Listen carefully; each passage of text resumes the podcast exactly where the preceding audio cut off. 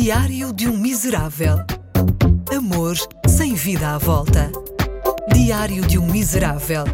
Um podcast exclusivo com Ricardo Coto.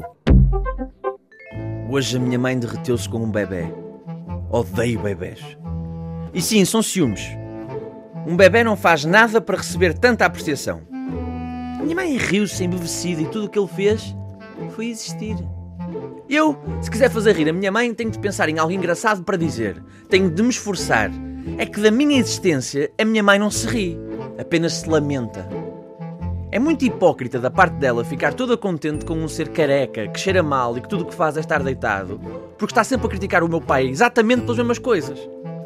Eu sei que não é muito comum dizer isto, mas eu odeio bebés. E tenho legitimidade para o dizer. Eu já fui um. Os bebés são os mimados que nada fazem para ter o sucesso que têm. Quando uma mulher engravida, a única coisa que as pessoas lhe dizem é: desde que seja perfeitinho é o que interessa. Perfeitinho? Isso é que é elevar a fasquia. A única coisa que desejo é que ele seja perfeito. Eu gostava que essa fasquia se mantivesse, porque me parece que depois de existir, as pessoas fascinam-se com qualquer coisa que um bebê faça. Ai, viste, viste, mexeu a perninha, viste, viste. As pessoas acham os bebés fantásticos, mas vamos fazer um teste. Quantos de nós achamos que há gente burra e inútil neste mundo? Todos, claro! E acham que eles vêm de onde?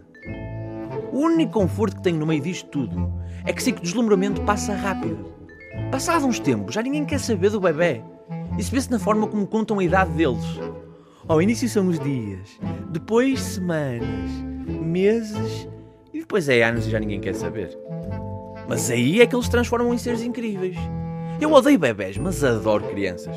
Porque as crianças têm personalidade. Há crianças más, crianças desprezíveis. E eu adoro isso. As pessoas queixam-se que as crianças são chatas e atanasam o juízo. Principalmente quando caem e desatam num choro exagerado.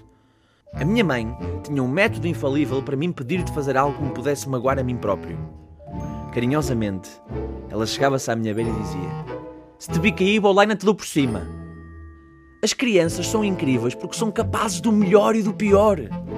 Eu trabalhei num ATL e testemunhei o quanto elas são capazes de atos verdadeiramente tocantes. Um dia, um miúdo trazia como trabalho de casa desenhar a família. Ele chegou ao pé de mim, com os olhos tristes, e perguntou: Devo desenhar o meu pai? É que ele morreu. Eu estremeci, não sabia como reagir. Ver um miúdo então ter a idade, a ter aquela dor. Então, sem saber como, lá lhe disse: Queres desenhá-lo? Desenho. Ele encheu a cara com um sorriso inesquecível e eu, sem saber como, lá me safei.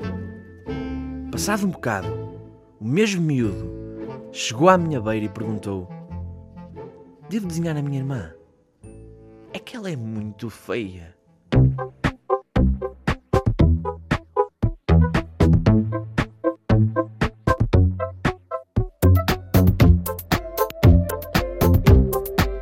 Diário de um Miserável.